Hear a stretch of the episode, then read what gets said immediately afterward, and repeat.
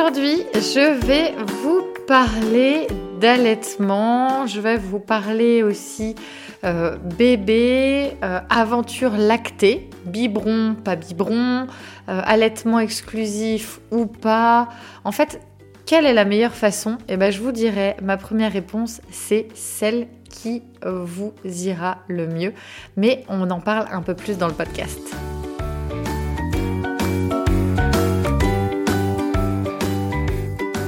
Bonjour, je suis Carole, votre hôte. Bienvenue sur le podcast The Family Cocotte. Chaque jour, je t'accompagne pour l'organisation et la sérénité au quotidien grâce à ma formidable boîte aux merveilles. Je te propose ici de simplifier et d'optimiser ta vie quotidienne. Rien que ça.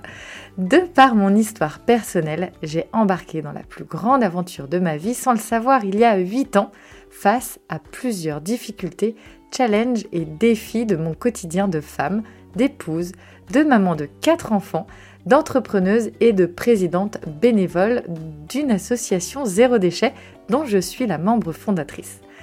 De formation en esthétique cosmétique à des années passées dans la vente, rien à voir donc, mais il m'a fallu trouver du sens à mon quotidien.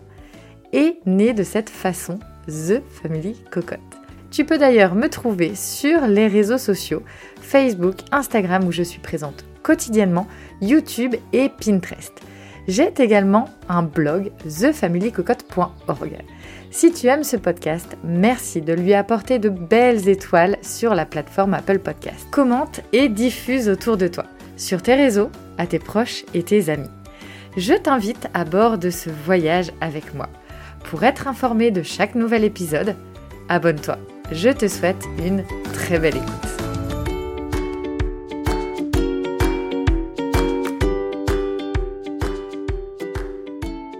Bonjour tout le monde, j'espère que vous allez bien. Ravie de vous retrouver en ce mercredi matin. Je suis ravie puisque chaque semaine, on se retrouve ici pour partager, pour que je puisse euh, aussi échanger, euh, je trouve, en toute intimité, parce que c'est vrai que le fait d'être dans vos oreilles, eh ben, clairement, on lit aussi un lien euh, fort, je trouve, entre nous, même si moi, je ne vous entends pas. J'ai vos retours sur les réseaux sociaux et ça me fait vraiment chaud au cœur. Vous pouvez me retrouver sur Instagram, le podcast, donc, si vous m'écoutez forcément. Et puis, il y a YouTube qui fait son retour parce que j'adore le format vidéo, mais c'est vrai que ça prend toujours un peu plus de temps de faire de la vidéo que de l'audio. Et donc, euh, voilà, ça, il faut que je reprenne aussi un, rythme euh, différent. Mais en tout cas, là, en plus, c'est pas vraiment des vidéos tuto. On est vraiment sur des vidéos vlog où euh, vous voyez en fait euh, certains euh, aspects de ma vie quotidienne et j'espère que ça vous inspirera et que ça vous montrera aussi parfois l'envers du décor. Euh, en tout cas, je serais ravie de vous retrouver sur toutes les plateformes. voilà, sur toutes les plateformes.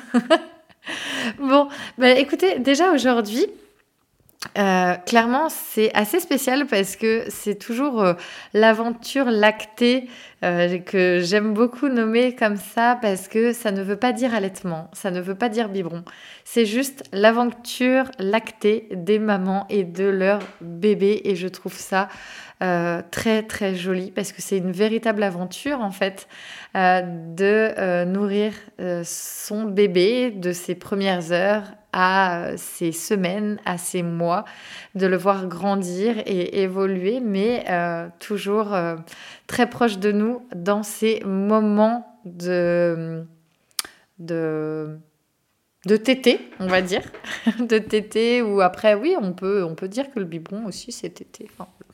ça dépend de chacun, mais euh, en tout cas, c'est un épisode aussi que j'ai eu plaisir à enregistrer l'année dernière avec Pauline, Pauline du compte Instagram La Blonde. Et euh, vraiment, enfin, vous allez voir, c'est un épisode rempli, rempli euh, bah, d'amour, de de partage vraiment. Il y a un côté très sororité que j'apprécie vraiment et que je veux de plus en plus mettre en avant parce que je trouve que c'est important pour toutes les mamans que nous sommes de pouvoir partager aussi bien nos victoires, nos réussites, mais que nos galères, que euh, toutes ces merdes qui parfois peuvent s'accumuler. Excusez-moi du terme, mais clairement c'est ça. Euh, que des fois on a l'impression que ça ne s'arrêtera jamais. Et à ce moment-là, en fait, le fait de pouvoir euh, échanger avec euh, des personnes qui, en fait, n'ont pas spécialement besoin de vivre la même chose que nous, mais des, voilà, une, une oreille attentive et compréhensive, parce que même si on n'a pas les mêmes chemins, euh, on peut euh, tout à fait avoir les mêmes blessures au quotidien et ça c'est vraiment euh, en tout cas c'est quelque chose de très très important maintenant pour moi. D'autant plus maintenant avec on va dire avec mon parcours de maman de quatre enfants je sais ô combien c'est important de pouvoir se sentir se sentir pardon soutenu et écouté. Donc je vous souhaite une très très belle écoute. Et je vous dis à la semaine prochaine. Bisous Bonjour, j'espère que tu vas bien. Ravie de te retrouver dans ce nouvel épisode hors série de l'été. Tu es peut-être euh, sur ta serviette de plage ou euh, peut-être aussi en train de plier du linge, comme je le fais moi souvent quand j'écoute les podcasts, ou euh, peut-être à siroter ton café du matin ou encore à t'occuper des kids avec euh, les oreillettes euh, dans les oreilles. Oui, ça m'arrive aussi. Et euh, donc aujourd'hui, je voulais te partager avec Pauline, qui est l'invitée pour justement ces hors-séries de l'été. J'ai adoré enregistrer avec Pauline, qui a le compte Instagram l'ananas blonde. Je te mettrai directement le lien dans la description du podcast pour découvrir Pauline.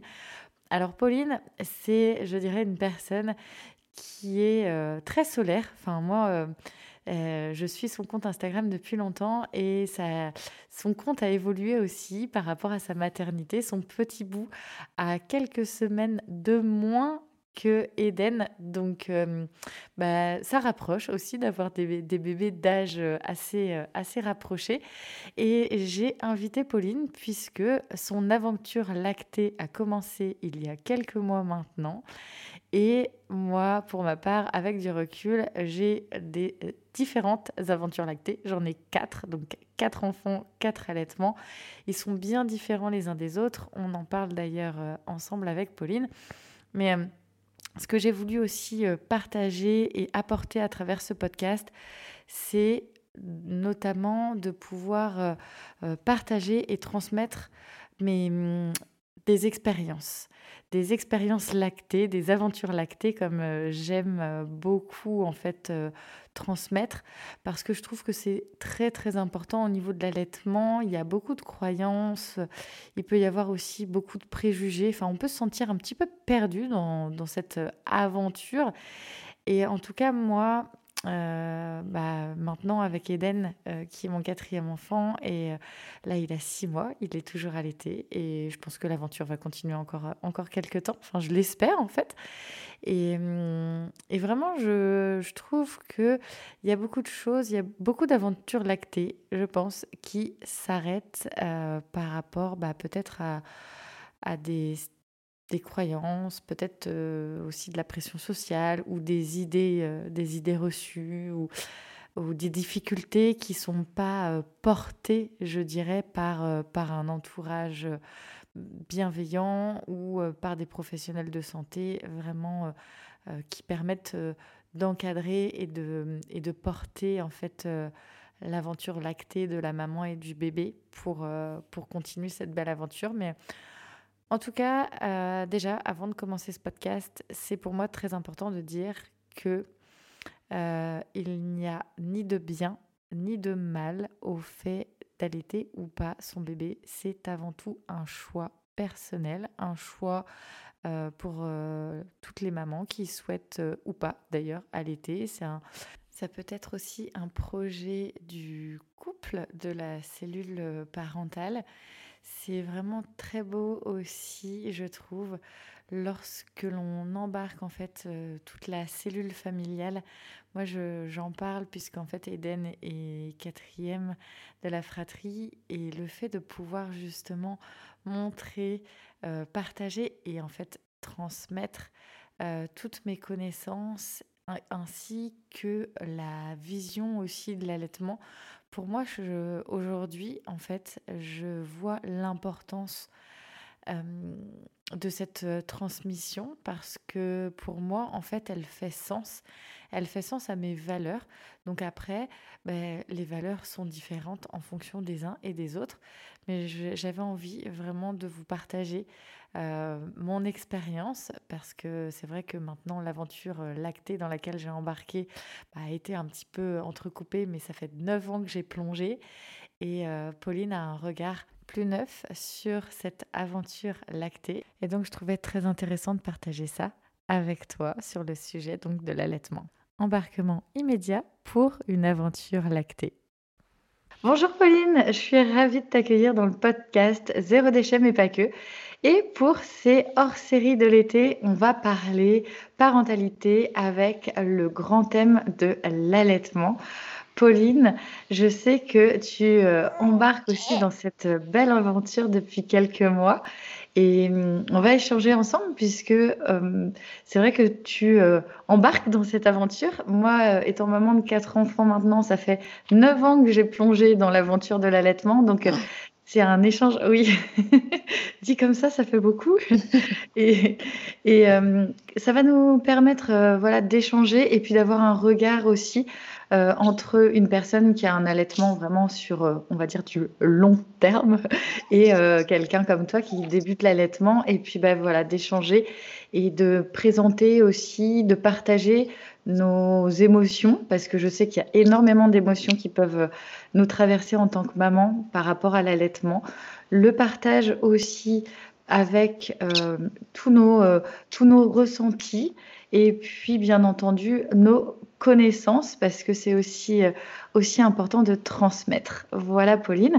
Alors pour, les, euh, pour commencer, on va, euh, moi je vais te demander, présente, présente-toi, dis-nous qui es-tu et puis on, on, va embarquer ensuite pour l'aventure de l'allaitement dans, ce, dans cet épisode. Alors, ben, euh, bonjour. Euh, ben, moi, j'ai 33 ans, bientôt 34. Euh, je suis maman d'un petit Raphaël qui est né le 8 mars. Euh, pour la journée internationale euh, de lutte pour les droits de la femme. et euh, donc, donc moi, je suis, je suis technicienne de laboratoire en analyse médicale et j'ai aussi un compte Instagram et un blog qui s'appelle l'ananas blonde et que j'entretiens que j'entretenais très régulièrement. Mais là, voilà, depuis trois mois et demi, c'est un peu. Euh, enfin, le blog est complètement en jachère et l'Insta, euh, je fais des stories, mais les posts, euh, j'ai beaucoup, j'ai beaucoup, je, manque de temps et d'énergie, clairement. et puis. Tu fais au feeling. Oui, voilà, c'est un peu ça. c'est complètement ça même. Mais c'est aussi important de, de s'écouter, justement, parce que arrive euh, bah, à des moments de nos vies en tant que maman, on a forcément d'autres priorités. Donc euh, c'est important de, bah, de le reconnaître et puis de ne pas aller à contre-courant non plus. Parce que bah, en étant sur les réseaux sociaux, un blog, on est vraiment sur du partage et il faut que, faut que ce soit fait, enfin, pardon, faut que ce soit fait vraiment sur les good vibes. Enfin, voilà, c'est, c'est important de le faire quand, quand justement on est disponible pour partager. Ah oui, euh, c'est, complètement ça. Et, et, puis parler de sujets qui nous, qui nous plaisent. En fait, je me suis fait, euh, parce que ça fait écho, je me suis fait cette réflexion il y a deux jours. Je me sentais vraiment le, le, le, le cul entre deux chaises parce que, euh, en fait, bah, du coup, depuis que, depuis que Raphaël est né, je parle beaucoup forcément de, de maternité, de parentalité, euh, mmh. alors qu'à la base, mon compte, c'est euh, beaucoup euh, des recettes de cuisine euh, végétarienne ou végane. je parle des astuces écologie, de la beauté bio. donc voilà, c'est vraiment pas du tout. Et en fait, ben, je, voilà, du coup, j'ai des, des nouvelles personnes qui me suivent et qui interagissent beaucoup avec moi, qui sont mamans et d'autres mhm. qui beaucoup et beaucoup qui partent aussi parce que ça ne leur correspond plus. Ce que je conçois tout, tout à fait. Moi, la première, enfin, à un moment donné, euh, je... sauf si vraiment je suis attachée à la personne derrière, c'est vrai que quand elle parle plus du tout de. Euh, enfin, si on n'a plus de sujet commun, c'est vrai que je, je, je, suis plus. J'arrête de suivre le compte. Mais du coup, voilà, je, j'ai envie de partager un peu comme avant et en même temps, euh, j'ai pas le temps, j'ai pas l'énergie. Le seul sujet de conversation que j'ai en ce moment, c'est mon bébé parce que ben, je vis, je respire, je mange, maternité. Donc, du coup, voilà, je me suis, et voilà, je dit, j'ai pris du recul et je me suis dit, bah, en fait, euh, les réseaux sociaux, bon, déjà, c'est pas mon premier métier, donc euh, j'ai pas la pression de dire que, que j'en vis à 100%.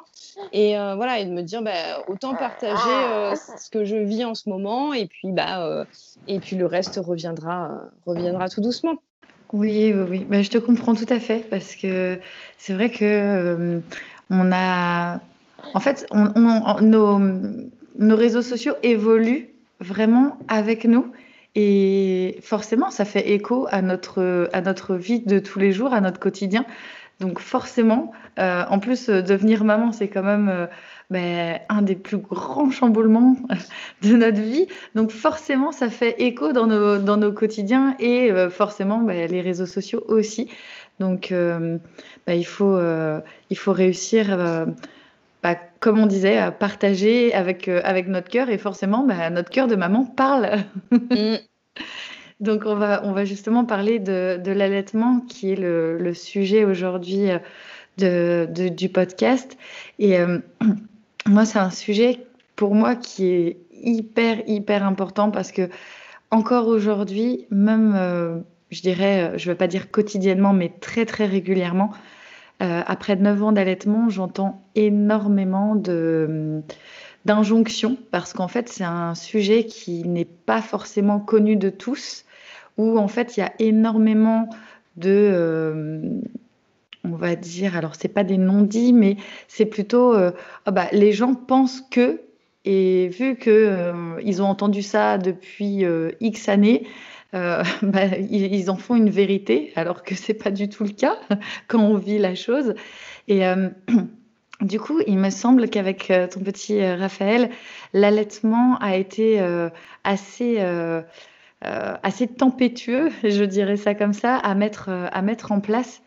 Donc, dis-nous pour justement pour pour expliquer Comment as réussi à mettre euh, l'allaitement en place? Est-ce que tu as été bien accompagnée? Est-ce que tu aurais voulu plus d'accompagnement ou plus de bienveillance? Euh, Explique-nous un petit peu tout ça, Pauline. Euh, alors, à mettre en place, ça a été, euh, ça a été facile. En fait, c'est à partir de la troisième semaine que ça a été compliqué, ça a commencé à être compliqué parce qu'en fait, il avait des, il a commencé à avoir des coliques et après, il a eu un reflux. Mais au tout tout début, en fait, euh, en fait, c'est un bébé qui a tout de suite très bien pris le sein. Et euh, donc, donc voilà, il, il, a bien tété pendant, euh, alors, pas le, premier jour parce que il est né à 5h30 du matin, donc il a beaucoup dormi. Mais après, euh, voilà, après c'était un bébé qui t'était euh, qui très régulièrement et j'ai eu ma montée de lait au bout de trois jours. Enfin voilà, ça s'est très bien passé. et justement, ça s'est bien passé aussi, je pense, parce que je m'étais préparée en amont. Euh, j'avais lu euh, le manuel très illustré de l'allaitement de Caroline Guyot, qui est pour moi un peu le livre de référence et que je conseille euh, bah, dès que j'ai une abonnée qui vient m'en parler, je lui conseille ce livre. Là, j'ai une amie qui attend son deuxième enfant et en fait, bon, bah, à la maternité, ils lui ont fait foirer son premier allaitement, donc là, elle est attachée à, à réussir le deuxième. Du coup, du coup, je compte bien lui offrir ce livre. Et euh, voilà, donc ce, livre, et j'avais un peu des, et puis eu des conseils de euh, d'amis, et euh, donc c'est vrai que j'avais, donc j'avais ce livre, et du coup j'étais bien renseignée, et à l'hôpital je m'étais pris des nacres enfin des coquillages d'allaitement, et deux crèmes. Alors une à la, à la lanoline. À l'époque, je savais pas que c'était pas c'était pas ouf, donc je ne la recommanderais pas. Et j'ai pris la crème Mélicare qui est à base de miel aussi pour la cicatrisation. Et mmh. en fait, dès que Raphaël n'était pas au sein, je mettais mes coquillages et j'alternais ces deux, ces deux crèmes. Et ça m'a vraiment euh, voilà, ça, ça, a vraiment euh, bien euh, mis au repos mes seins. Mmh et, et, le fait aussi, et je le changeais tout le temps de position. Un coup, on faisait la madone, un coup allongé, un coup le ballon de rugby. Et du coup, je pense que par rapport à tout ça et le fait qu'il prenait bien, j'étais vigilante à ce qu'il prenne bien, je n'ai eu aucune crevasse. Du coup, forcément, euh, forcément, ça a été, euh, ça a été cool. Et, euh, et en plus, à la maternité, on n'était que tous les trois et mon chéri m'aidait beaucoup à me mettre en place. Il m'aidait à mettre le coussin, il me mettait le petit le sur moi, il m'apportait de l'eau. bon, oui, il faisait attention au confort. voilà, ça a duré 15 jours, mais pour le début, c'était appréciable. mais oui, oui, oui, je comprends tout à fait. Mais c'est vrai que, autre astuce aussi pour la, le démarrage et la mise en place. Moi, je sais que j'ai un. Alors, je, l'ai su que, on va dire tardivement à mon troisième allaitement, que j'avais un, un rejet. Enfin, en gros, euh, oh. le lait arrive euh, très vite et, bah, on va dire, sous haute pression dans la bouche du bébé. Et ce qui, euh, ce qui fait qu'en fait, le bébé va de lui-même se retirer du sein et souvent, on a cette impression que la maman n'a pas assez de lait, justement parce que le bébé se retire, il s'énerve énormément. Et euh, il y a énormément de femmes, en fait, qui sont concernées par, euh, par ce phénomène, je dirais. Et euh, on n'en entend pas forcément parler énormément. Donc, je trouve que c'est important de, de, le dire que euh, euh, oui, euh, on peut avoir bah, beaucoup, beaucoup de lait et c'est pas parce que bébé se retire qu'en fait il n'y a pas de lait. Et hum, donc moi, je sais que ce qui m'a beaucoup aidé au niveau aussi, comme tu parlais des crevasses, c'est les bouts de sein. Alors je sais que faut faire quand même attention à son utilisation parce que il n'y a pas une prise de sein, enfin le, téton est pas du tout pris de la même façon. Mais lorsque la maman a mal, plutôt que d'être dans un allaitement qui va être douloureux et qui en fait va créer des tensions en tant que maman, ben, je pense qu'il vaut mieux privilégier une solution alternative qui permette à la maman aussi d'être détendue à la prise, à la prise de la tétée. Et forcément, le bébé va ressentir aussi bah, que les tensions sont, euh, sont redescendues, que la maman est beaucoup plus euh, euh, beaucoup plus détendu et forcément, bah, ça permet aussi de pouvoir euh, avoir un allaitement plus long et, euh, et beaucoup plus serein. Donc euh, voilà, moi, pour, pour ma petite astuce, c'est des fois des petites choses auxquelles on ne pense pas. Et en maternité, c'est vrai que moi, personnellement, ils n'ont pas voulu me les donner au départ quand j'ai demandé. Et en fait, j'étais bien contente d'en avoir prévu dans ma, dans ma valise de maternité. Donc, comme quoi, il, faut, euh, il, faut, il faut se faire confiance. Et puis, euh, des fois, même, euh, même si on vous dit, oh, bah non, c'est pas comme ça, ben, si vous, vous sentez, enfin, si on sent que c'est, bah si, en fait, on a envie de faire comme ça, bah, il faut s'écouter. Et puis, je pense que le tout, c'est de d'essayer. Après, il y a des fois, bah, ça, ça fonctionne très bien, d'autres fois, ça fonctionne moins. Mais je pense qu'il faut, euh, la maternité, justement, moi, m'a appris à énormément m'écouter. Je sais pas, Pauline, toi, comment comment tu vois les choses, mais je pense que ça, on en parlait tout à l'heure en off, et hum, ça nous pousse dans des oui, ça nous pousse dans des retranchements qu'on était incapable de, de pouvoir, euh, de pouvoir euh, voir avant. Et, et en fait, euh, ben, on est, enfin, moi, je suis d'une. Maintenant, je suis vraiment super contente de me dire, ok, j'ai vécu des difficultés, que ce soit l'allaitement ou autre, mais dans ma maternité, ça, ça permet tellement de, de se connaître, de déconstruire certains a priori que l'on peut avoir. Et ensuite, euh, bah, juste se dire, bon, bah, ok, en fait, si moi, euh, souvent je dis, hein, euh, si notre cœur de maman et, nos, et dans nos tripes, on sent que on n'est pas sur la bonne voie, et eh ben c'est pas parce que on entend qu'il faut faire ça depuis qu'on est toute petite qu'il faut faire comme ça. Il faut justement réussir à s'écouter.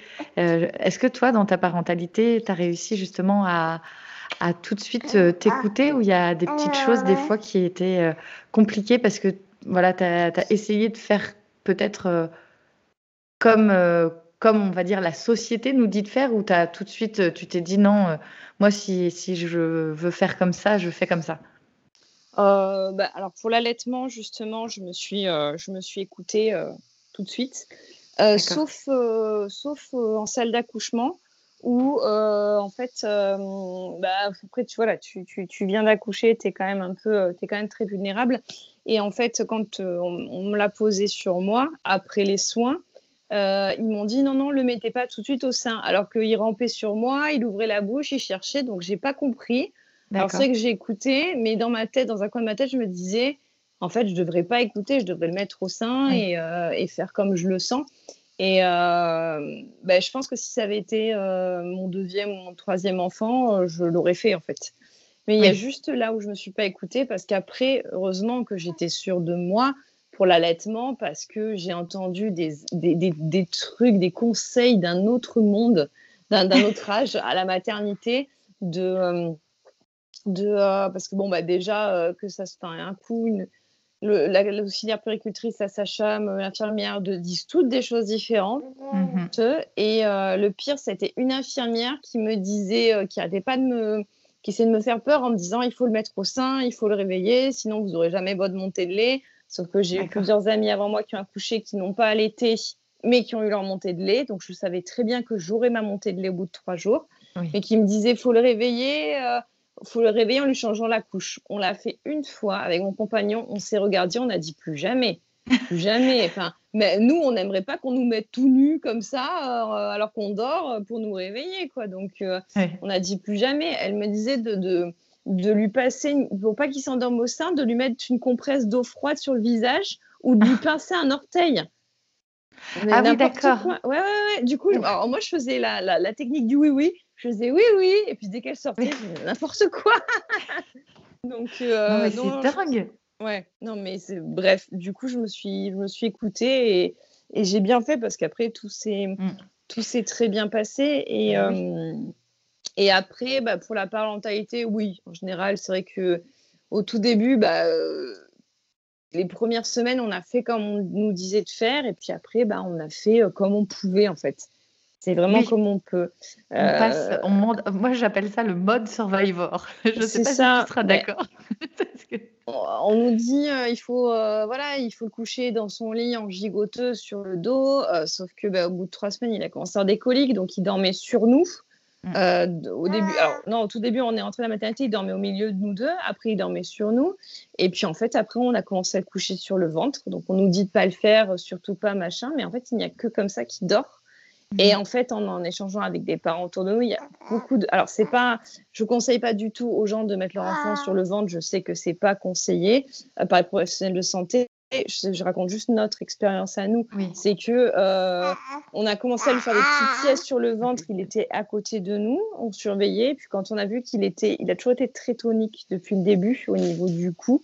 Quand on a vu qu'il tournait bien la tête, bah, du coup on l'a couché sur le ventre. Et c'est vrai que, bah, en fait, les bébés qui ont des qui ont des problèmes digestifs, euh, ils dorment, euh, ils dorment que la plupart ne dorment que sur le ventre. Mm. Donc, euh, donc voilà. Du coup, ils ne dorment que sur le ventre, alors que tout le monde nous fait des gros yeux. Enfin, tout le monde, les professionnels de santé nous font les gros yeux quand on le dit. Mais après, c'est comme ça, c'est comme ça. Hein. Je veux dire, on, après, je pense que c'est de la. Comme tu dis, il y a des signes aussi. Il faut regarder comment se comporte son bébé, si euh, la tête est, tonique. Euh, peut-être euh, tu le faisais, enfin, tu le fais sûrement en journée, donc tu es alerte sûrement déjà. Au tout, début, on le faisait en journée, donc on était à côté. Et puis à partir du moment où on a vu qu'il tournait bien la tête de chaque côté, maintenant, même la nuit, il dort dans son cododo sur le ventre. Oui, mais tu es en cododo. Donc, euh, tu as quand même, euh, en plus avec l'allaitement, euh, tu es, on va dire, on va dire, connecté à ton bébé même quand tu dors. Donc, il y a aussi ça qui est quand même à prendre en compte. Moi, j'ai, quand j'ai commencé à, vraiment m'intéresser de très près à l'allaitement, notamment avec le site internet de la Lèche League. Je mettrai aussi que ce soit le livre dont tu parlais tout à l'heure, et tous les liens, je mettrai dans la description du podcast. Mais c'est vrai que euh, quand on voit l'allaitement, la connexion entre maman-bébé, là, euh, tout ce qui est aussi, il y a eu même des découvertes encore qui sont récentes sur l'allaitement par rapport euh, bah, à la santé. Moi, qui, ça me fait juste halluciner. Juste, euh, voilà, je fais une petite aparté parce que c'est quelque chose que j'ai vu dernièrement et, je, me, suis dit non mais c'est juste fou.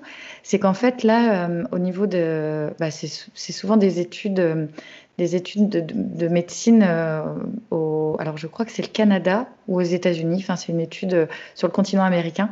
Et là, ils sont en train en fait de faire euh, des études sur des personnes en fait qui sont en traitement par rapport à des cancers avec justement du lait maternel qu'ils ingèrent en, on va dire en petite, en, comme en médicament, en capsule en fait, parce que le lait maternel contient des cellules souches qui permet, euh, là les résultats de cette étude déjà euh, commencent à arriver, et en fait ça permet de diminuer le, nombre de cellules cancéreuses. Enfin, c'est juste dingue, et je me dis, non mais en fait, euh, on, a tout. Enfin, le, c'est, moi j'ai eu deux enfants qui sont nés en prématurément.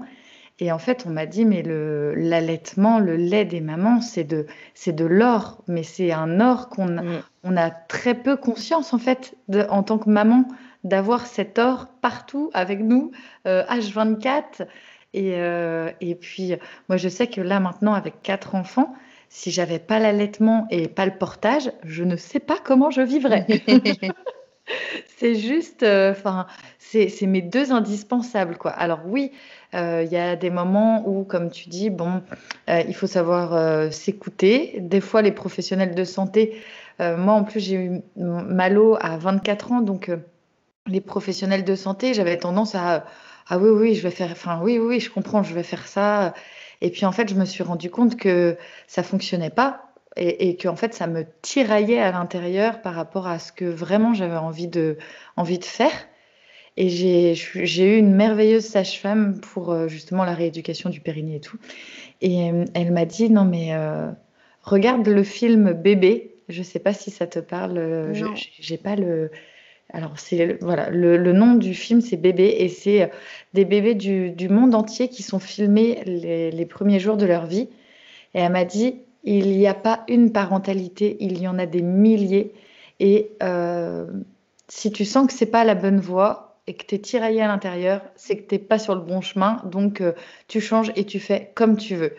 Et c'est pas les professionnels de santé, sauf euh, voilà, si ton bébé est réellement en danger. Mais clairement, elle me dit, euh, c'est pas parce que tu n'as pas envie de lui faire un bain tous les jours que ton bébé il va être malade ou qu'il va être sale. Pas du tout. Un bébé n'a pas besoin. Et moi, justement, pour Eden, je tenais vraiment à lui faire son premier bain à la maison.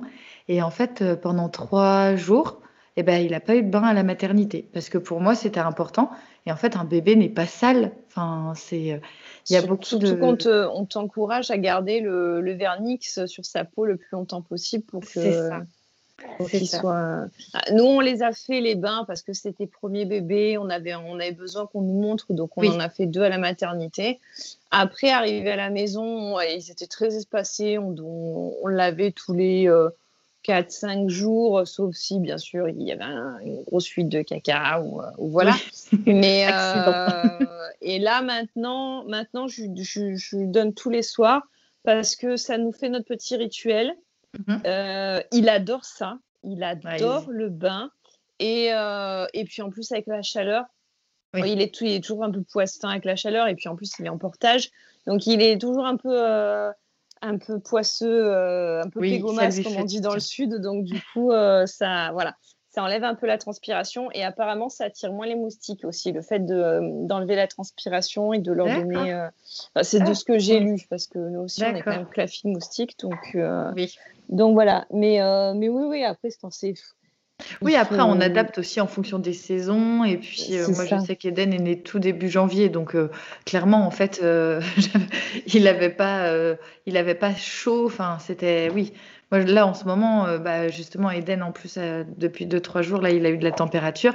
Bah, ça a été 3-4 bains par jour pour euh, mmh. justement ben, lui permettre de facilement redescendre un petit peu en température et puis de lui faire du bien. Parce que c'est vrai qu'il se sent super bien dans, dans l'eau. Et en plus, là, avec euh, voilà, les mois, euh, enfin, moi, Eden a 5 mois et il commence à interagir avec l'eau. Donc, c'est très, mmh. très drôle. du coup, toi, quand ils sont tout petits, tu les laves en, tu les laves en baignoire? Alors, moi. Je lave en baignoire. Alors, comment j'ai fait?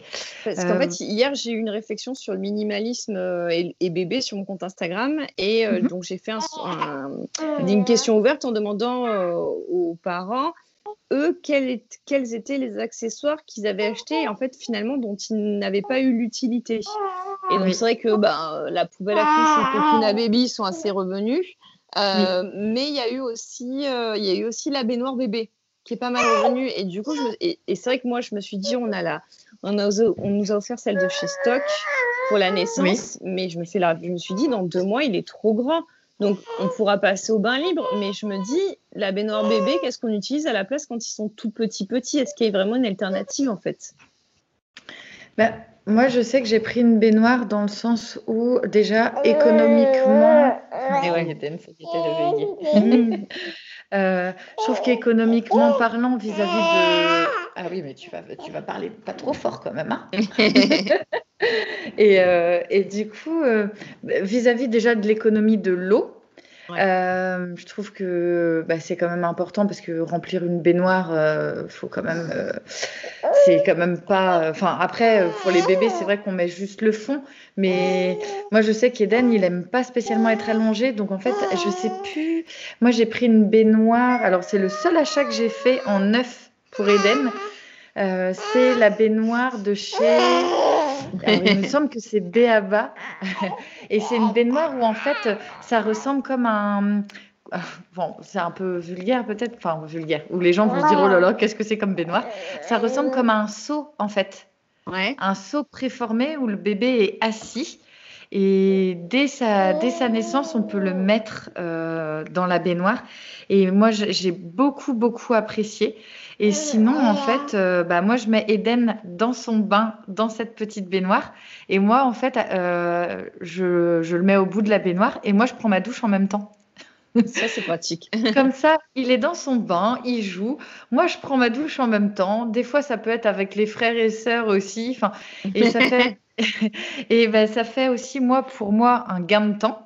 Mm. Parce que, bah, que, que, ce soit pour me laver, parce qu'on sait aussi que les jeunes mamans, euh, des fois, bah, il est 18 euh, heures passées, voire même on ne prend pas de douche, on attend le lendemain parce que parce qu'on n'a pas eu euh, l'occasion d'y aller. Et, et, du coup, moi, je sais que maintenant, c'est vraiment une un moment où je me dis bon bah voilà euh, si si même des fois Eden n'a pas besoin de faire le, bain mais moi j'ai besoin euh, enfin voilà je veux me laver et puis bah il est euh, pas à la sieste ou comme tu disais tout à l'heure oui il est chafouin ah. mm, mm, mm. ou autre et ben ce que je fais c'est je, le mets dans le bain, lui il passe un super moment et puis euh, et puis bah moi euh, j'ai du temps aussi pour euh, pour moi donc ça c'est cool. En plus vu que c'est des bains où enfin la baignoire en tout cas l'enfant peut être assis assis enfin semi semi assis et du coup j'ai pas il n'y a pas besoin de le tenir parce que moi les genres d'amac et tout ça m'a toujours fait peur. Hein? Bah alors? Ouais. et, euh, et, donc, du coup, oui, pour la baignoire. Après, par exemple, euh, bon, là, c'est une baignoire qui est facilement transportable. Mais sinon, ce que je faisais aussi, c'est que euh, je le prenais avec moi dans mes bras. Alors, pas quand ils sont tout, tout bébés, mais quand, quand ils ont, bah là, par exemple, à partir de, de 5 mois, on peut. Oula, Eden, si tu tires sur tous les micros et tout, ça va pas aller. le filou, le filou. Alors, on va essayer de trouver quelque chose. Voilà un crayon. Est-ce qu'un crayon, ça peut le. Oui. Et euh, donc, oui, je disais par rapport à la baignoire, bah, selon où on va, si par exemple on va des. Je sais pas, chez des amis pendant sur un week-end, bah, là je vais prendre euh, ma douche et puis je vais le prendre avec moi, en fait oui, je prépare, euh, j'anticipe euh, bien sur euh, la préparation voilà, des, serviettes pour que voilà, quand, quand je sors, enfin, quand je sors, l'enfant sort avec moi et puis bah, la première serviette, je le mets sur lui. Et puis moi, si je trempe, enfin, s'il y a un peu d'eau par terre, bah, c'est pas grave. on, trouve toujours des possibilités, mais je trouve que c'est ça en fait. On, on s'enferme que, on s'enferme souvent, euh, bah, justement sur des façons de faire parce qu'on a vu depuis qu'on était euh, toute petite fille euh, euh, qu'il fallait faire comme ça. Et puis en fait, bah non, pas du tout. Hein. On fait, on fait comme comme on veut en fait. Et puis on s'adapte aussi par rapport aux situations. Nous, je sais que on a une baignoire. Après, il y a des personnes qui n'ont pas de baignoire chez elles. Donc bah, les personnes qui ont une douche, bah, justement, je trouve que le style de baignoire comme j'ai là, bah, c'est hyper hyper pratique quand on a une douche aussi. Donc, euh, je trouve que on, voilà, on s'adapte et, souvent les baignoires sur pied et tout, euh, ben, j'en ai. Eh, j'ai eu moi une baignoire pour euh, Malo et puis en fait, je l'ai vendue et puis je me suis dit bon bah j'arrête et la, la, poussette, moi j'ai laissé tomber pour après Arthur. Donc en fait, ça m'a servi pour oui ça m'a servi pour deux enfants. Et en fait, maintenant, c'est porte-bébé partout où je vais. Quoi. Écharpe de portage, porte-bébé. Enfin, c'est euh, c'est devenu euh, vraiment pour moi beaucoup plus pratique parce que déjà, quand on a plusieurs enfants, eh ben, c'est mmh. beaucoup plus facile d'avoir euh, les mains de libre aussi. Enfin, c'est quelque chose, on n'a pas spécialement conscience de ça, mais quand on a une poussette, euh, souvent en plus la poussette, bah, on a le bébé dans les bras et plutôt le sac à sur la poussette. Donc, euh, moi, j'ai opté vraiment pour euh, porte-bébé. Et puis, maintenant, moi-même, le sac à en fait, j'ai quelqu'un de la famille qui m'a offert un sac à mais vraiment sac à dos, qui me permet, voilà. C'est plutôt un équipement, un équipement tout terrain. Eden nous, aussi, on a, nous aussi, on a un sac à dos, mais c'était pas du tout un sac à langer à la base. C'était mon, mon sac à dos Kabaya qui est, euh, qui est devenu, euh, pour le moment, le, sac à, le sac à langer. Bah, comme quoi. comme quoi, oui, voilà, c'est, je pense que c'est nos découvertes dans, dans, notre maternité, notre parentalité. En fait, on se dit non, là, on va au plus simple. Bah, surtout, et puis l'avantage d'allaiter, c'est que tu n'as pas à trimballer les biberons euh, sur toi et les doses de lait euh, et l'eau. Euh. Oui. Tu as, quand même un, gain de place dans les sacs. C'est ça. Et puis l'allaitement, le fait d'avoir aussi, bah, là en plus, moi il y a deux jours, j'étais avec Eden aux urgences parce que j'ai eu peur en fait qu'il fasse une infection il avait un petit bouton, enfin bref, en plus euh, température et tout, donc euh, j'avais, j'ai quand même euh, eu voilà, un petit peu d'angoisse. Je me suis dit bon, on va vérifier. Et en fait, ils ont donc dans les examens médicaux, ils ont fait une analyse d'urine et prise de sang. Donc, bah, l'allaitement en tant que maman à ce moment-là est quand même génial, il faut le dire, parce que ça donne bah, des endorphines, ça permet bah, de calmer, de rassurer le bébé aussi. Alors, euh, bah, voilà, les, personnes qui allaitent pas ont aussi les ressources pour calmer leur bébé, mais c'est vrai que euh, quand on allait, bah, on, se... bah, se pose pas la question de savoir comment on va faire. En fait, on met, on met, enfin, je sais pas.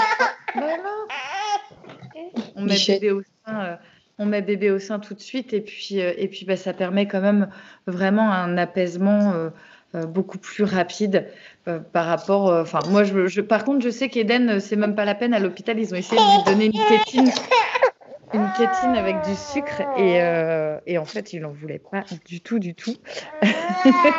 Donc, je sais pas. Toi, pour calmer Raphaël, des fois. Mais le, quand, quand il a eu ses vaccins, à chaque fois, la pédiatre, elle me fait, elle me fait le mettre au sein, juste avant le vaccin et juste après pour, pour le calmer, justement. Et euh, ouais, ouais, euh, nous aussi, euh, on a dû, on a dû aller à l'hôpital pour un, pour, il avait un bourgeon ombilical en fait qui restait, qui restait persistant. Et, et, quand on y est allé, il, bon, je pouvais pas l'allaiter en même temps qu'il qu'il l'examinait, mais ils ont essayé de lui donner, parce qu'il a une sucette quand même qui prend de manière occasionnelle, et mais ils ont essayé de lui donner avec le sucre et tout, ils s'en foutaient. Hein. Mais bon, il est resté, il est resté sage, il est resté sage quand même, donc, donc ça, ça s'est bien passé et ça a fonctionné parce que euh, parce que c'est bon, il s'est il s'est enfin résorbé. Ah, enfin, il est bah, enfin tombé surtout. oui, c'est des, des, choses qu'on pense. Enfin, c'est vrai qu'en fait, euh, à, moins que ça nous arrive, on ne connaît pas du tout en fait toutes ces petites choses qui peuvent qui peuvent faire la vie de la vie de nos bébés. Et par rapport à l'allaitement, est-ce que tu alors, tu disais tout à l'heure, tu voulais vraiment, voilà, c'était quelque chose que tu voulais mettre en place. Donc, tu as, vraiment mis toutes les ressources en amont, en fait, avant de, commencer. Est-ce que, une question, tu, est-ce que tu as parler peut-être euh, avec une conseillère en lactation? Est-ce que tu t'es renseignée ou tu, as fait ton bout de chemin plutôt toute seule à, Même, je sais que les réseaux, euh, les réseaux sociaux aident euh, énormément aussi justement à ce côté partage et sororité entre les femmes. Donc, euh... ben non, justement, j'ai fait, enfin oui, j'ai eu plein de conseils sur les, sur les réseaux. donc c'était de, de la part de personnes que je, que je, avec qui j'échange que j'échange régulièrement, donc ça, ça, a été, ça a été très bénéfique. Mais surtout, c'est vrai qu'à partir de, j'avais le numéro d'une consultante en lactation euh, dans mon téléphone et je savais qu'au moindre problème, je pouvais, euh, je pouvais l'appeler. Effectivement, ben, vers les trois semaines de Raphaël, quand il a commencé à avoir ses coliques, euh, et eh ben, j'ai fait appel à elle parce qu'en fait, justement, en discutant sur les réseaux, euh, avec Julie, si tu passes par là, c'est elle qui m'a dit, qui m'a demandé, mais est-ce que quand il tète, des fois il tousse, des fois il s'enlève du sein Et en pleurant, je fais oui. Elle me dit, ben, vérifie si tu n'as pas un réflexe d'éjection fort. Et c'était le cas.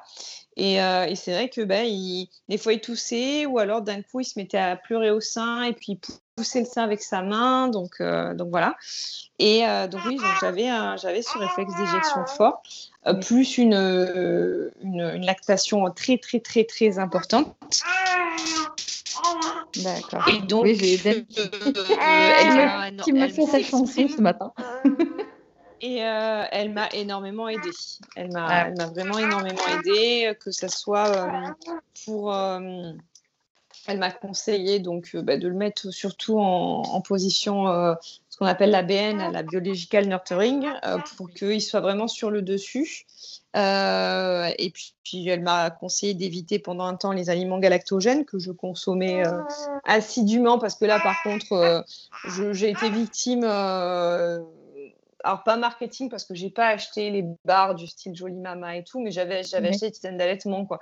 Elle m'a dit mais attendez les femmes allaitent depuis euh, la nuit des temps sous les bombes sous machin, elles ont vous croyez qu'elles prennent des, des, aliments galactogènes? Non non, elles en ont pas besoin. Et puis elle m'a dit là en plus. Et puis à côté de ça sans le savoir, je mangeais euh, des flocons d'avoine, des amandes tous les jours euh, sans savoir que c'était hyper galactogène.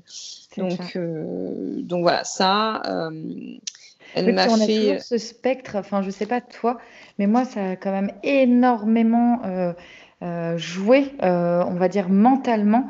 On a toujours cette épée de Damoclès de, bah, faut le dire quand même, c'est aussi bah, le, le, médical qui nous transmet ça, le, la peur de pas avoir assez de lait pour nourrir son bébé en fait. Ouais, ouais, ouais. Donc en fait, on, on va pas du tout penser euh, à ce qu'on ait trop de lait avec un réflexe d'éjection euh, trop fort, c'est qu'on va tout de suite se dire, bah, attends, mon bébé, il repousse mon sein, euh, il, il, s'enlève, c'est compliqué, bah, on va tout de suite penser au fait qu'on n'ait pas assez de lait et que bah, le bébé s'énerve parce qu'il n'a pas le lait, alors que c'est tout l'inverse qui se, qui se passe.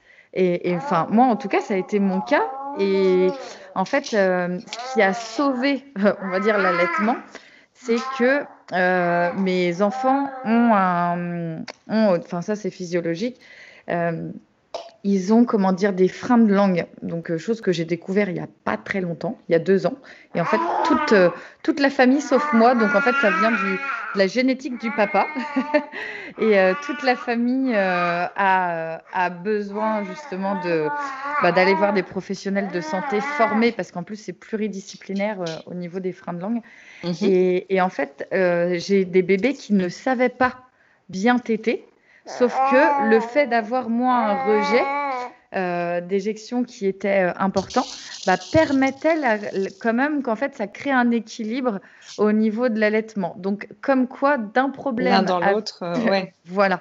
Et, et mais euh, mais en fait, les, les, freins de langue ont créé des, des soucis plutôt par, euh, par la suite. Donc c'est aussi pour ça que j'ai découvert, euh, j'ai découvert ce, ce mot, enfin cette expression, les freins de langue, et ce que c'était réellement. Mais euh, c'est vrai qu'il y a énormément de, de, connaissances en fait aussi dans, dans l'allaitement, et souvent, ben, les connaissances sont pas forcément de très bons conseils, enfin celles que l'on a au départ. Et comme tu disais tout à l'heure, je pense que c'est important voilà, de, de, se documenter avec des, des bons livres euh, qui sont faits par euh, bah, souvent que ce soit des professionnels ou des, des mamans aussi qui, mm. qui, ont, euh, bah, qui ont cette connaissance. Et il y a le côté sororité pour moi, euh, j'en avais pas conscience avant, mais qui est de plus en plus important. Peut-être aussi maintenant avec, bah, avec quatre enfants, je me rends compte que mes, mon histoire de que ce soit mes grossesses, mes allaitements, ma mes différentes maternités, les différentes problématiques que je peux rencontrer, bah, si, si, ça peut aider, euh, et notamment, euh, bah, c'est aussi pour ça que je t'ai proposé d'enregistrer ce podcast, c'est de se dire, ben, si on peut transmettre à des mamans qui, euh, qui sont dans le doute, juste, le, juste déjà le message de écoutez-vous, ce sera déjà génial parce que on, a tendance à tellement euh, entendre à droite, à gauche euh, des conseils et, puis des fois ça ne nous correspond pas en fait. Euh, alors du coup, ouais, j'ai Eden là qui. Alors attends. Est-ce que si je te pose à jouer là-bas, alors je reviens Pauline. Oui, excuse-moi. Hey, est-ce que si je te mets là à jouer, tu veux bien? Non, tu veux pas. Et si je t'allonge un petit peu? Voilà. Yeah Hein? Tu joues un petit peu Parce que sinon, on va rien entendre. Hein? On va entendre que toi au micro. Oui. voilà, je l'ai posé un petit peu. Bah oui, parce que sinon, on va entendre que lui. il dormait paisiblement, puis je me suis dit, ah, nickel. Et puis en fait, euh, non, il a eu envie de se réveiller. C'est toujours comme ça. Ah ben voilà, c'est la. Enfin, moi, je sais que là, j'ai l'ambivalence de la vie de maman sur. Euh, j'ai hâte qu'il commence la crèche en septembre. Bon, il y va deux jours par semaine. J'ai hâte. Ah ben voilà, il va pas vouloir. J'ai hâte et en même temps, je me dis, oh, mais il est quand même bien tous les jours avec moi. moi, j'ai pris pareil. Je, enfin, alors moi, je reprends le travail en septembre et euh, il y a des jours où je suis là, oh, c'est trop bien, je le vois s'éveiller, je profite de lui. Et puis il y a des jours où je dis, pourquoi j'ai pris un congé parental? C'est ça. Non, mais c'est juste dingue ce, truc de. En fait, on n'arrive pas à trouver. Enfin, on parle souvent de l'équilibre pro-perso et tout. Bon, je vais retourner le chercher. Euh, on parle souvent de l'équilibre pro-perso, mais en fait, c'est ça. C'est on a l'impression de devoir faire un choix et en fait, euh, je pense qu'on peut, on peut vraiment réussir à trouver ce qui nous convient le mieux. C'est qu'en fait, être euh, à 100% en congé parental, euh, moi, je me rends compte aussi, ça demande des ressources de fou. Je ne pensais, pas, je pensais pas autant, surtout encore plus quand tu as un bébé qui est un peu compliqué. Moi, c'est vrai que Raphaël, il n'est pas forcément facile. Et encore, maintenant, il se, il se bonifie quand même avec l'âge et, et ça va mieux. Quand on dit tout passe, c'est vrai, tout passe. Quand on est dans le dur, on a l'impression que ça ne passera jamais. Et en fait, euh, si ça passe, et c'est tant mieux. Euh, enfin, heureusement, en fait. Mais, euh, mais ouais, c'est, ça demande. parce qu'en plus, c'est, c'est le congé parental, c'est, c'est, je, je, vais être horrible, mais c'est hyper ingrat dans le sens où euh, on travaille 7 jours sur 7, 24 heures sur 24, les nuits, les dimanches. On n'a souvent pas de pause déjeuner. Euh, on, a un patron qui est exigeant et euh, qui est très très exigeant.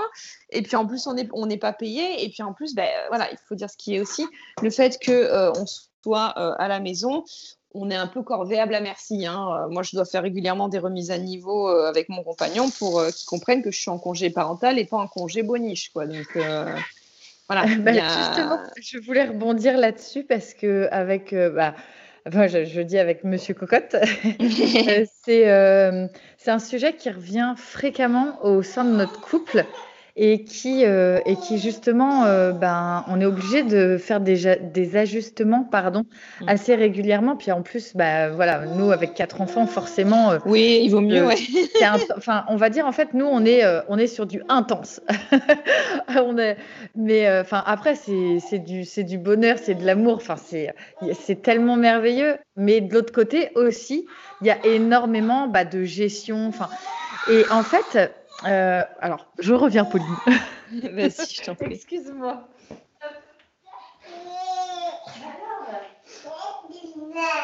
Ouais, t'as pas envie. T'as pas envie. Bah, tu sais, on va. Viens, tu vas discuter avec moi ici. Ouais, tu vas discuter, par contre, tu fais attention, d'accord? Je vais mettre le. Hop, je mets le casque. Voilà. Bah alors Bichette. Et du coup, euh, je disais, euh, oui, ça demande euh, pas mal d'ajustements. Nous, on est sur, vraiment, on va dire, sur le côté intense, parce qu'avec les quatre enfants, c'est forcément assez intense. Mais on est sans arrêt en train d'ajuster, parce qu'en fait, moi, je me rends compte que mon conjoint a l'impression d'être toujours au taquet, de faire son maximum. Moi, de l'autre côté, j'ai l'impression d'être aussi toujours au taquet. Et, euh, et puis, ben, en fait, euh, là où j'ai réalisé les différences, c'était que euh, mes importants n'étaient pas forcément les siens. Et en fait, le fait de, de, de, parler, de dire clairement, bah voilà, alors bon, je vais peut-être faire un peu cliché ou autre, mais moi qui suis toute la journée à la maison, c'est important pour moi que la maison soit rangée et propre. Euh, je ne suis pas mm. euh, mania du, du, rangement ni du ménage, mais je veux que ce soit clean parce que pour moi, en fait, ça me permet d'avoir un esprit beaucoup plus euh, serein et c'est hyper important pour moi. Alors que mon conjoint, lui, s'il y a des chaussettes qui traînent à droite, le linge qui n'est pas fait, l'aspi qui n'est pas passé, bon, bah, pas trop grave, quoi. Parce que les importants ne sont pas les mêmes. Et je trouve que dans le couple, c'est aussi important, justement, surtout, nous, on a, beaucoup euh, parlé avant l'arrivée de chaque bébé. On s'est mis, bon, bah voilà, là, les prochaines semaines, euh, euh, qui fait quoi. Moi, je sais, à la maternité aussi, chose qu'on avait qu'on a faite pour, pour Juliette et pour Hélène, de se dire, bon, bah, enfin, pour Hélène, il n'y avait pas de visite à la maternité à cause des raisons sanitaires, mais euh, pour Juliette, c'était euh, bah, c'était une visite maximum par jour. Donc, mm. euh, mon mari est devenu un petit peu mon agent à ce moment-là. C'est qu'il il, il, organisait les, les, venues des gens. Et bah, moi, au départ, je n'osais pas trop dire non. Puis après, il n'y a pas forcément besoin de dire le non, mais juste de dire aux gens, bah, moi, la maternité, je préfère que vous passiez quand, quand on sera tous rentrés à la maison. quoi. Et, là, on ne dit pas non, mais on, explique aux gens que bah, cette petite bulle de temps à la maternité, on a envie de la garder aussi pour, euh, pour soi. Et, moi, je discutais de ça avec ma sage-femme, justement, comme quoi il y a beaucoup, beaucoup de personnes, euh, de, jeunes mamans, qui ont vécu la maternité là pendant le confinement, qui finalement sont plutôt euh, contentes qu'il n'y ait pas eu des visites à la maternité. Ah, parce je fait, confirme, vraiment, pas de, pas de visite, c'est la folie. C'est trop bien. Je, confirme, franchement, pas de visite, c'est trop bien. On est resté dans notre cocon quatre jours, tous les trois, c'était parfait. mais, mais, en fait, s'il y avait des visites, en fait, on n'aurait jamais pu se reposer parce que le matin, mm. c'est le défilé entre euh, les auxiliaires poires, euh, la pédiatre, lui, le kiné, parce qu'il est né avec euh, les pieds rentrés, euh, l'infirmière, la sage-femme pour moi. Enfin voilà, le, matin c'est le défilé. L'après-midi, si on pouvait un peu se reposer, c'était bien quoi, parce qu'après on savait qu'on allait enchaîner une nuit euh, hyper hachée. Donc euh, quand on dit dort comme bébé dort, bon, c'est qu'à la maternité très honnêtement, on l'applique plus. Mais mais non non, franchement zéro visite à la mater, c'est trop bien. Et comme tu dis, en parler en amont.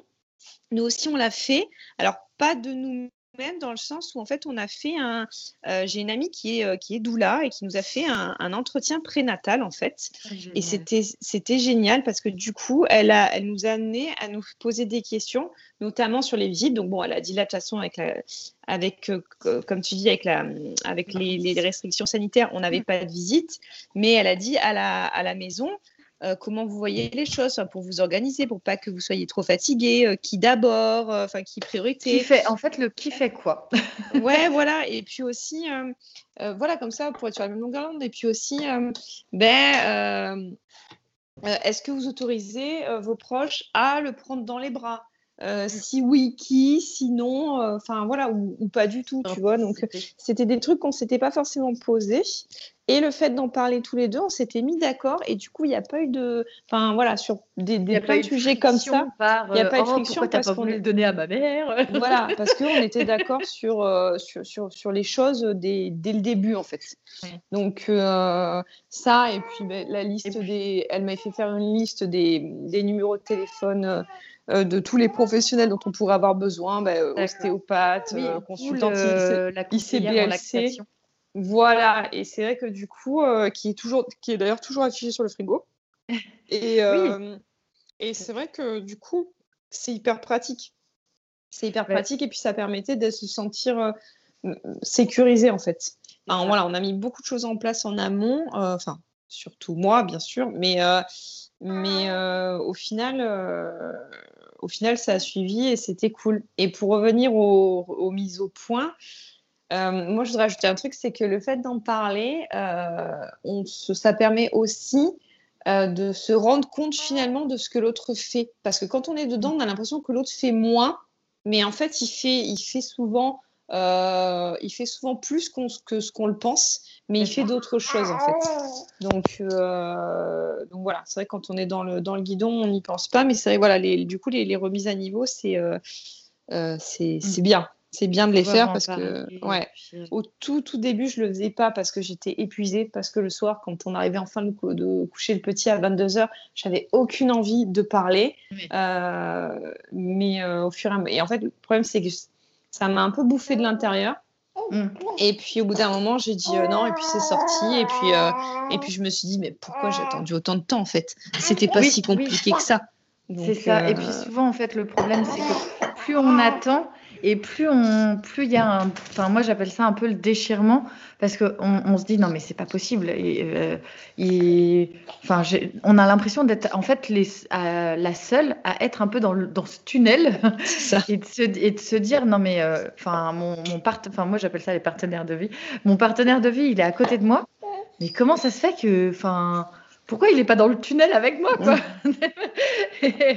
et, en fait, le fait de, bah, voilà, de demander. Euh, moi, voilà, je, je, sais que des fois, les, les, partenaires de vie ne peuvent des fois pas forcément comprendre ou autre, de leur dire, euh, bah là, en fait, je sais que peut-être euh, tu es déjà sûrement au maximum de ce que tu peux faire, parce que faut dire quand même les choses, c'est qu'en fait, pour, pour chacun, vu que les importants sont pas les mêmes, bah, en fait, l'autre fait déjà ce qu'il pense bien. Mm. Et c'est de dire à son, à son conjoint, bah là, j'ai besoin de toi, là, euh, juste peut-être euh, un petit peu plus pour les prochains 48 heures, parce que là, je suis, je suis vraiment fatiguée et j'ai besoin de me reposer là. Euh, de voilà de savoir et puis de savoir arrêter aussi. Moi c'est c'est une chose que j'ai tendance à à pas spécialement faire parce que parce qu'avec quatre enfants on est toujours dans les starting blocks. Et et puis bah hier notamment bah, tout simplement j'ai dit aux enfants là je j'ai lâché prise. Je me suis dit bah écoutez vous savez quoi? On va mettre un dessin animé. Et moi, je vais faire la sieste avec Eden parce que je peux plus. Ça faisait trois jours, bah, Eden ne dormait quasiment pas parce que, bah, voilà, avec la fièvre et tout. Et, et je pouvais pas. Donc, à un moment où euh, je sais souvent que euh, les mamans, euh, oh, les écrans, etc. Mais je pense qu'il vaut mieux qu'on aille aussi se reposer. Il vaut mieux s'écouter aussi et des fois savoir lâcher prise sur.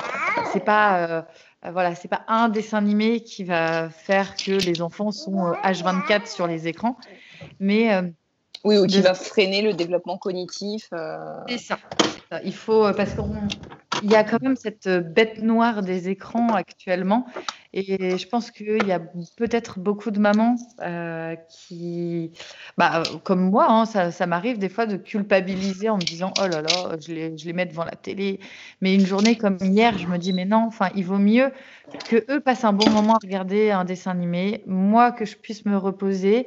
Et en fait, euh, à l'heure du goûter, bah après, pas le faire quinquer, on a repris un goûter tous ensemble. J'étais, aussi beaucoup plus euh, beaucoup plus connecté à eux, parce que c'est ça aussi, hein, l'épuisement, euh, ça, peut, ça peut être euh, la déconnexion avec, euh, avec ses enfants. Donc il vaut mieux des fois juste que chacun trouve voilà, une activité, que, les, que la maman aille se poser.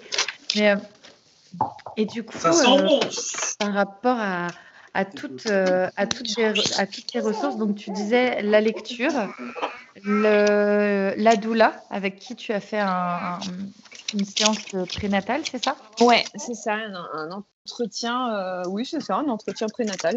D'accord. Et donc, du coup, là, euh, c'est vraiment en. C'est pluridisciplinaire par rapport à la sage-femme? Oui, oui, oui. La doula, c'est vraiment, euh, c'est vraiment autre chose. C'est vraiment une autre. En fait, la, la, la sage-femme, c'est l'aspect médical et la, et la, et la doula, c'est vraiment plutôt l'aspect euh, émotionnel, je dirais. Euh, c'est vraiment, elles sont très. Euh, il n'y a pas une qui vole la place de. Je dis une, hein, j'utilise le féminin, mais c'est vrai que bon, bah, des mailloticiens, il n'y en, a pas, y en a pas beaucoup. Donc, mm. et des doulas hommes, euh, ou euh, non binaire, euh, ça doit exister, mais je n'en connais pas, donc c'est vrai que je n'ai pas été très inclusive. Mais enfin bref, voilà, l'une, elle, enfin, ce sont des, des, des, métiers qui sont très complémentaires. D'ailleurs, et puis parce qu'on a tendance à penser à chaque fois, on voit dans les séries américaines qu'une doula, c'est quelqu'un qui va vous accoucher à la maison. Euh, non, pas forcément. Alors déjà, si on, si on accouche à la maison, euh, c'est la sage-femme qui va, qui va être là pour, euh, pour aider à l'accouchement et la doula va être là pour, pour, en, soutien émotionnel, justement. Mais c'est pas la doula qui, qui, qui, aide à, qui aide à mettre au monde.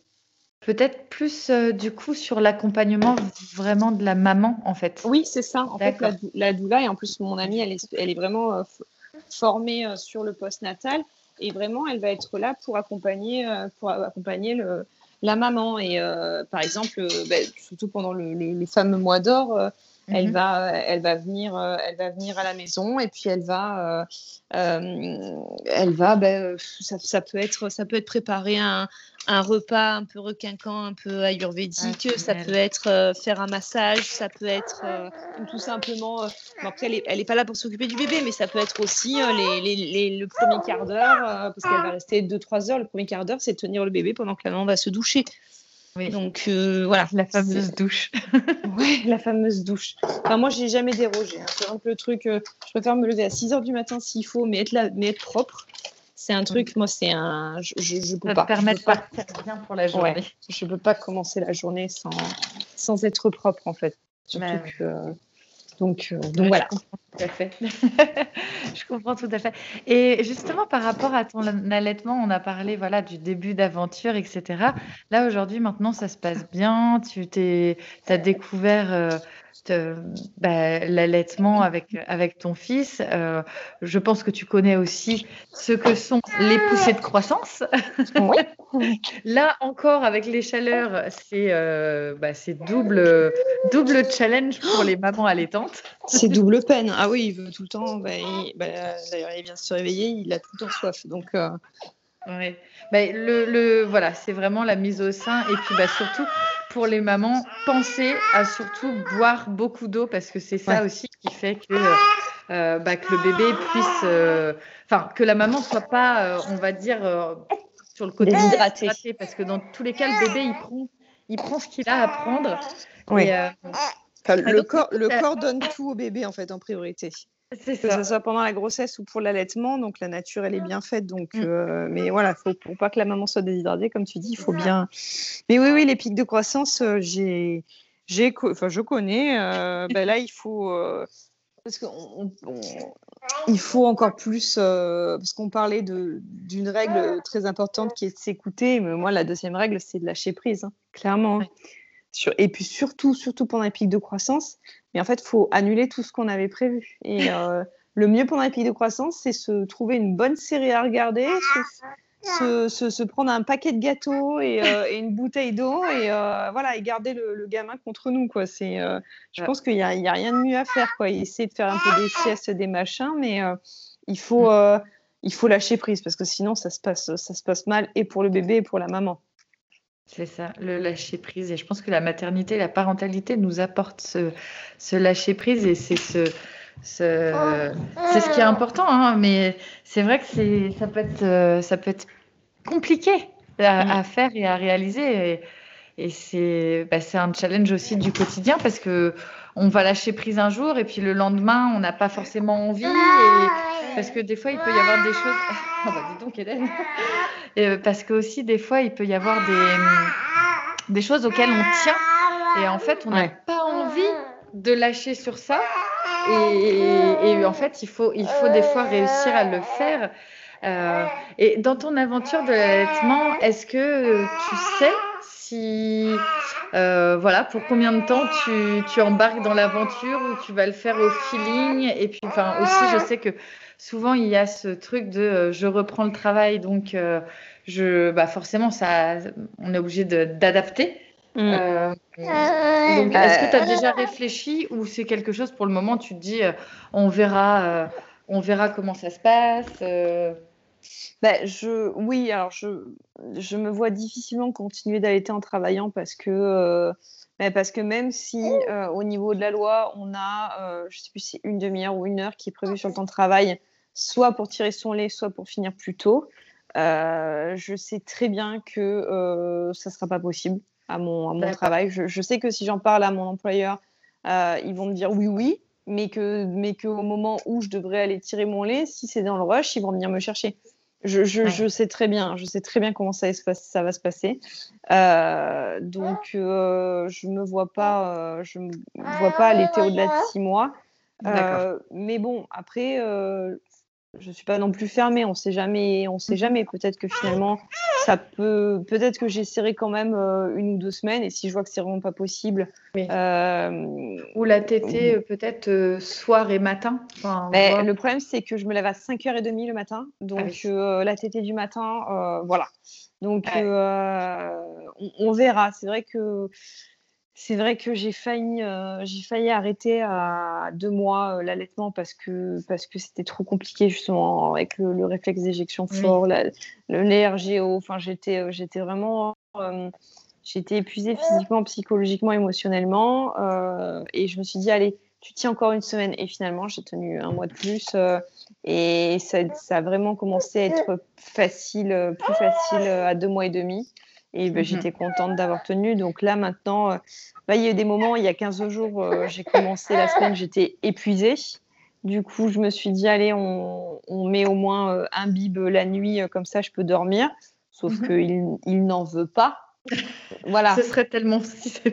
oui, voilà, ce qu'on dit aussi du sevrage, c'est que, enfin, c'est qu'en fait, on dit rien sur le sevrage. Hein. On pense qu'on on, on, pense que ça va être notre choix euh, non, pas que. Je suis en train de me rendre compte que pas que. Il y a aussi, euh, lui aussi, euh, le bébé, il a un peu son mot à dire, quoi. Donc, donc moi, je vois Julie. Alors, c'est pour là où. Alors, Malo a été allaité six mois. J'ai arrêté bah, quand j'ai repris le travail.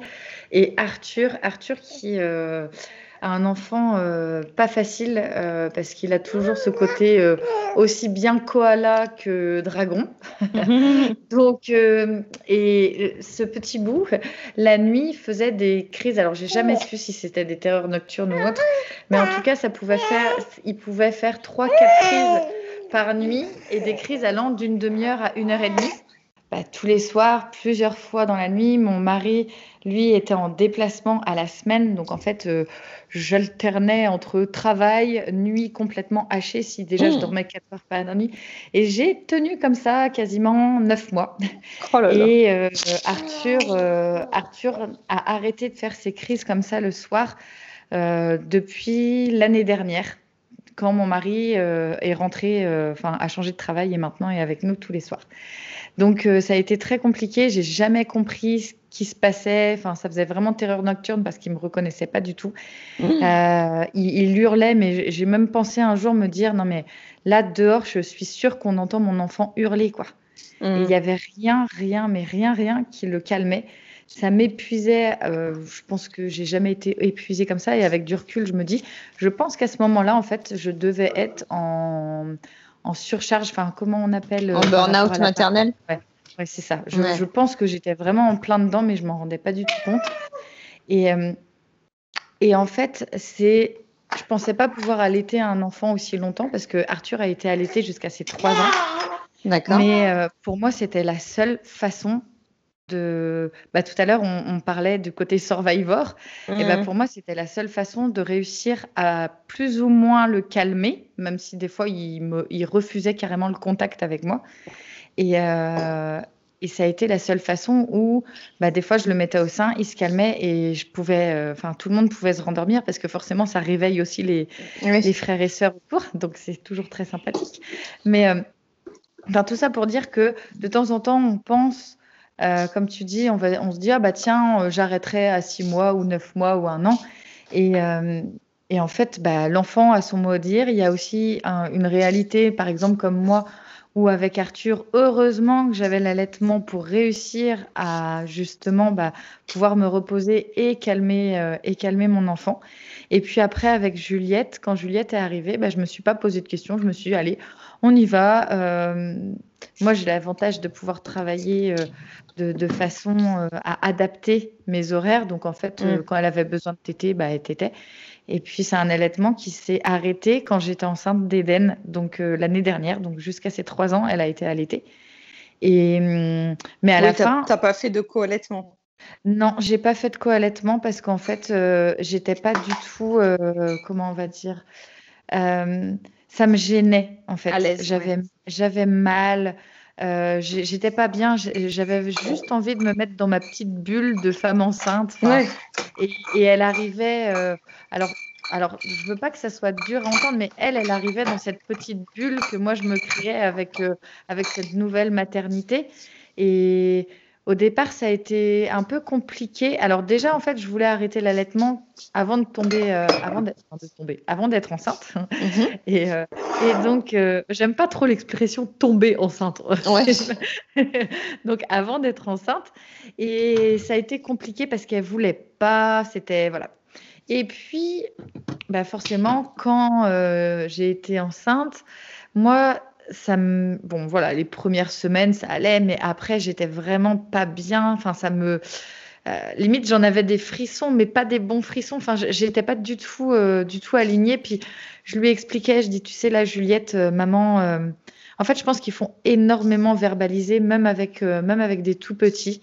Bon, mhm. surtout, d'accord, à trois ans, elle comprend, mais même avec des bébés aussi, parce qu'ils nous comprennent, ils comprennent nos expressions, ils comprennent nos ressentis.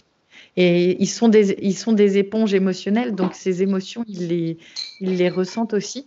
Et juste de, voilà, moi je lui ai dit, écoute, euh, là, maman, tu sais, ça me fait mal, je, j'aime, j'aime plus ça, Juliette. Je, je, lui ai expliqué, alors bon, ça a pris quand même plusieurs jours, hein, c'est pas du jour au lendemain. Mhm. Et puis, je lui ai expliqué, lui ai expliqué, alors oui, elle a fait des colères. Et puis, euh, là où j'ai eu quand même de la chance, c'est qu'en fait, dans ma grossesse, bah forcément, le peu de lait que j'avais a changé de goût. Et en fait, un jour, elle m'a regardé, puis elle me fait Bah, pas bon le lait. Et là, je me suis dit Bon, bah, ok, là maintenant, elle a compris aussi que son tour était, euh, voilà, que c'était son aventure euh, à l'été. Euh, pour elle était finie et que et il n'y a pas eu du tout de jalousie ni rien quand son frère a, pris le sein, chose mmh. que j'appréhendais un petit peu. Et, et non, pas du tout. Elle a plutôt été super contente. Et puis je lui ai dit, tu sais, Juliette, euh, bah maintenant, toi, euh, tu as trois ans et tu fais partie des grands, des, des grands bébés. Tu es petite fille, enfin voilà, de lui faire comprendre mhm. qu'elle était entre, voilà, sa phase de bébé était finie et qu'il fallait laisser sa place euh, à son, à son petit frère. Et elle a été plutôt euh, super contente justement parce que même encore maintenant, des fois, elle, le dit ah bah maintenant c'est c'est Eden qui fait la tétée, c'est Eden qui a besoin du lait à maman. Juliette, elle a plus besoin. Euh, et c'est plutôt super mignon parce qu'elle a, Mm. elle a très bien compris. Alors, c'est peut-être un peu plus compliqué, oui, effectivement, quand les bébés sont pas en âge euh, de comprendre, mais comme je disais, bon, c'est des éponges émotionnelles. Donc, euh, quand nous, ça ne nous convient plus, je pense qu'ils ressentent aussi que euh, qu'on n'est plus aligné avec ce choix. Et par contre, effectivement, il, il, arrivera euh, des, des pleurs au moment du sevrage. Il arrivera parce que c'est un changement d'habitude. C'est comme, euh, bah, comme quand, bah, là par exemple, moi, Eden, en septembre, il va aller à la crèche. Je sais pertinemment qu'il y aura des pleurs.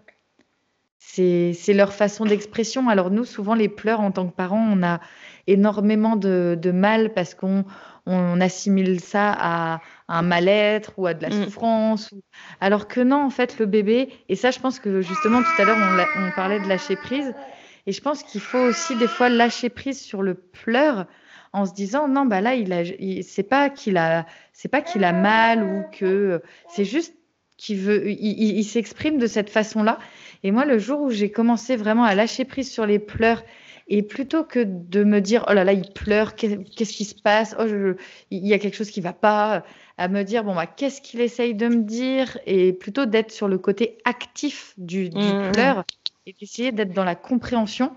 Et bah, il y a des fois où, par exemple, tout à l'heure, on parlait de décharge émotionnelle le soir, et bah, juste se dire, bah, ça, c'est des pleurs juste parce que, en fait, euh, il a peut-être entendu des bruits dans la journée dont il n'avait pas l'habitude d'entendre. Peut-être qu'il y a une personne qui est venue le voir ou qui l'a touché et qu'il n'est pas habitué euh, à, à- rencontrer cette personne. Peut-être qu'il y a eu plus de lumière ou il a fait plus chaud et que ben, juste c'est sa façon de sa façon de communiquer. Et en fait, euh, maintenant, j'arrive à laisser glisser, comme je dis, à laisser glisser les pleurs euh, sur moi. Et, et c'est véritablement un, lâche- un lâcher-prise hyper important. Mais enfin, là, moi, j'ai réussi à le faire avec Eden, qui est, qui est mon quatrième bébé.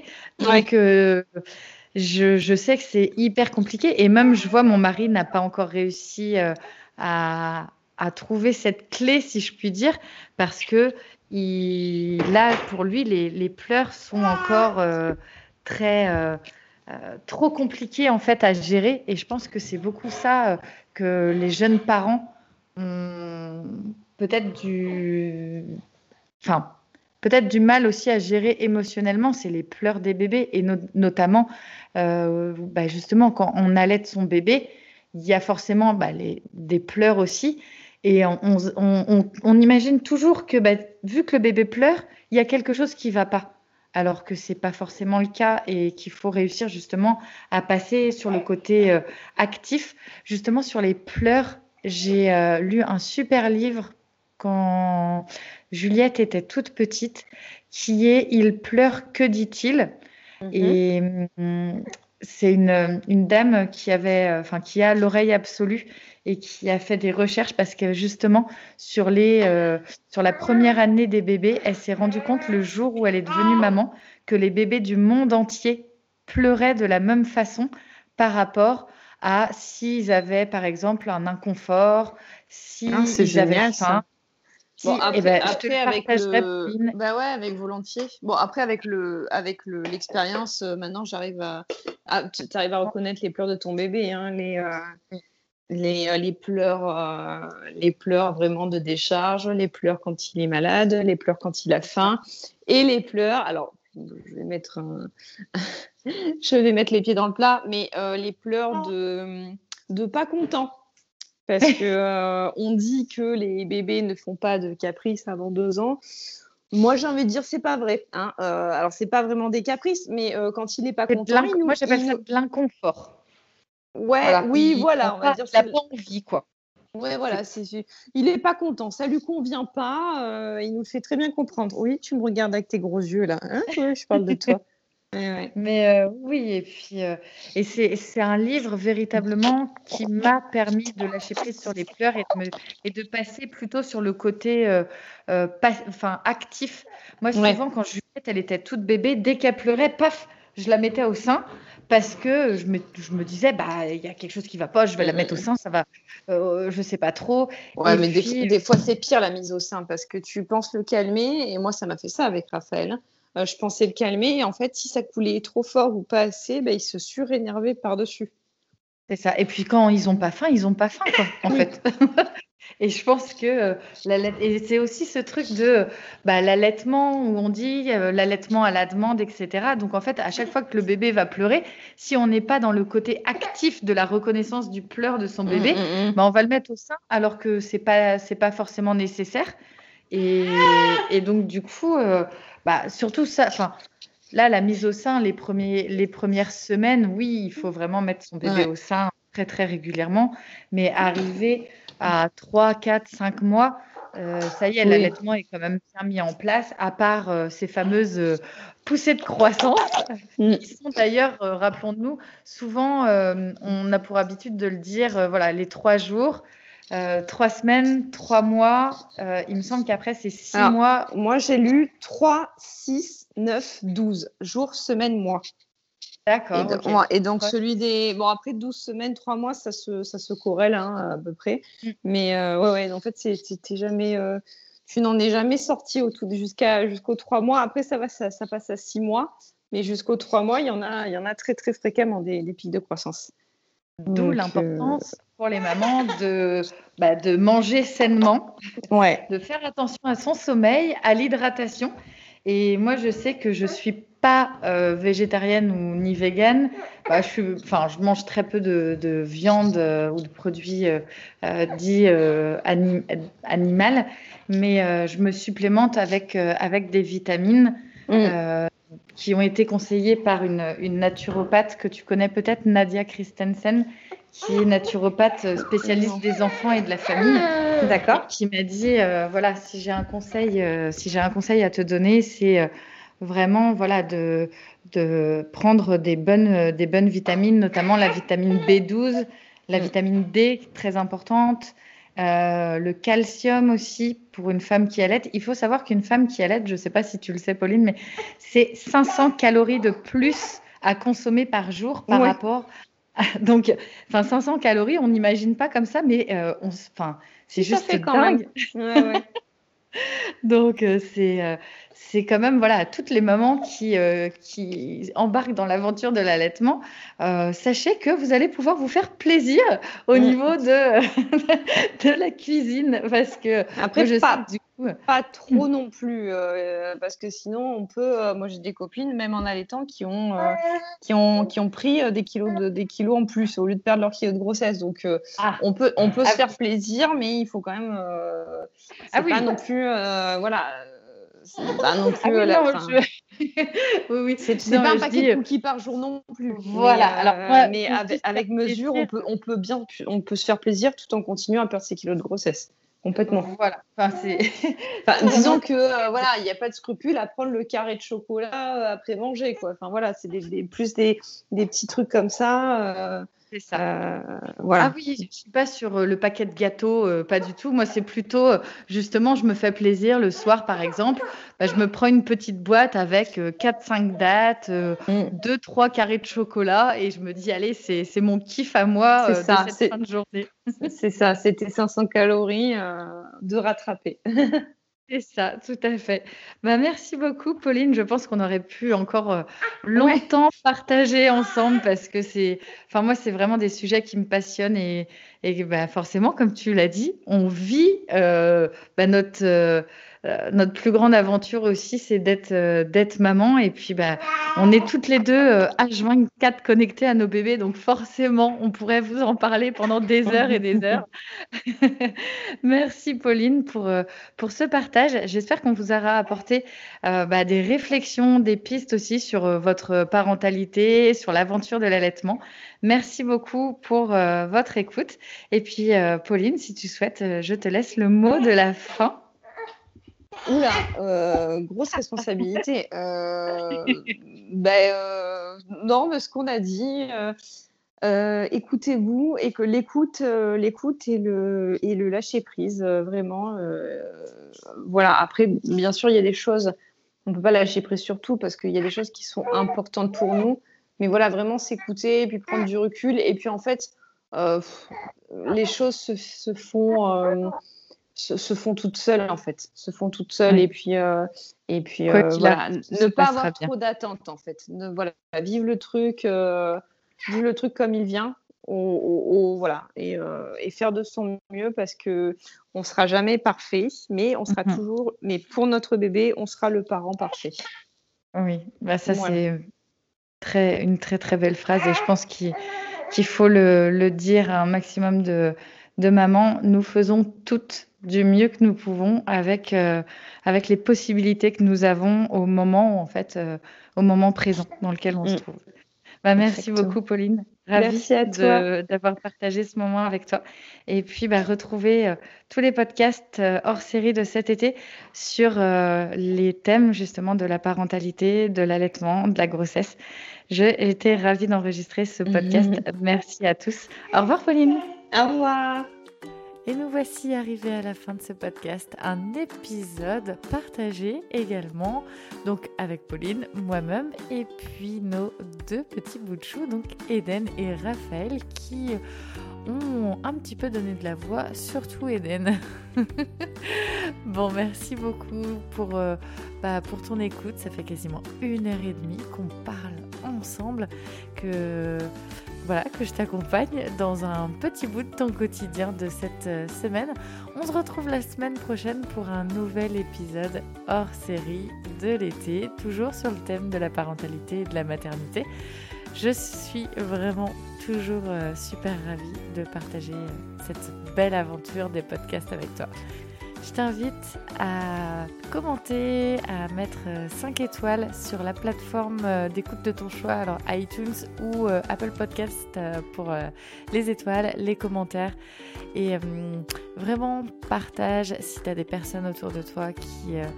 Ben, qui sont peut-être dans l'aventure de la maternité ou qui embarquent aussi dans une, dans une aventure lactée ou tout simplement que bah voilà, c'est des sujets qui, peuvent te passionner. Et bah, suis les aventures euh, voilà, avec les hors-séries de l'été. Je te souhaite une très très belle journée. Je t'embrasse bien fort. Passe un excellent week-end. On se retrouve donc la semaine prochaine. Ciao